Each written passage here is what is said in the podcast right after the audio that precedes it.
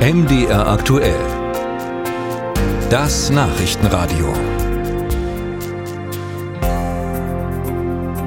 Kleines Rätsel. Sie liegen gerne mal rum. Wenn Sie es nicht tun, muss man aufpassen, dass man nicht von ihnen verletzt wird. Und wenn man sie braucht, streiken sie auch schon mal. Nein, nicht der Teenager-Nachwuchs, sondern E-Scooter. In vielen größeren Städten gibt es sie äh, seit ein paar Jahren und prinzipiell sind sie natürlich praktisch, um die letzten Kilometer zurückzulegen. Also wenn etwa der Fußweg zum Bahnhof dann doch recht weit ist oder keine Tram fährt. Doch laut dem aktuellen ADAC-Monitor Mobil in der Stadt sind die E-Scooter bei anderen städtischen Verkehrsteilnehmern gar nicht gern gesehen. Christian Erl berichtet. Vor allem die nicht motorisierten Verkehrsteilnehmer, also Fahrradfahrer und Fußgänger, ärgern sich laut dem ADAC über E-Scooterfahrer. Bei Fußgängern sind die E-Roller besonders unbeliebt und stehen teils noch niedriger im Kurs als rücksichtslose Radfahrer.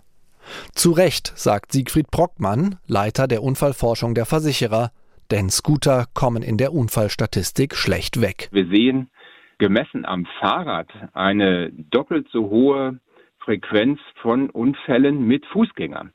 Also jeder fünfte Unfall, den ein E-Scooter verursacht mit einem anderen Beteiligten, ist mit einem Fußgänger.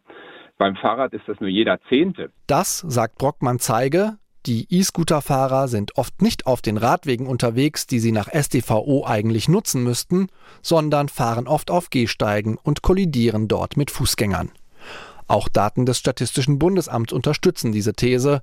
Bei Unfällen zwischen E-Scootern und Fußgängern lag die Hauptschuld in neun von zehn Fällen beim Rollerfahrer. Unfallforscher Brockmann fordert deshalb, zumindest eine Basisprüfung einzuführen, bevor jemand auf den E-Roller steigen darf. Der Punkt ist natürlich ein bisschen, dass wir beim Scooter als einem Kraftfahrzeug zum ersten Mal keinerlei Kompetenz verlangen. Also selbst beim Mofa haben wir eine Prüfbescheinigung.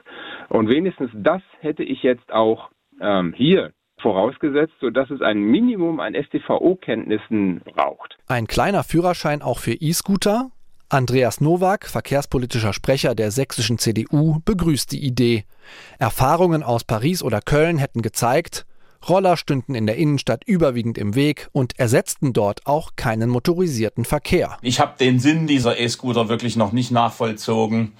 Ähm, und wie gesagt, die ersten großen Städte in Europa erklären das Experiment für gescheitert und schaffen die wieder ab. Wer sich privat so ein Ding zulegen will, da äh, ist nichts dagegen zu sagen. Äh, das ist ja dasselbe wie mit äh, einem Mofa oder einem Moped oder einem Roller oder eben E-Bike.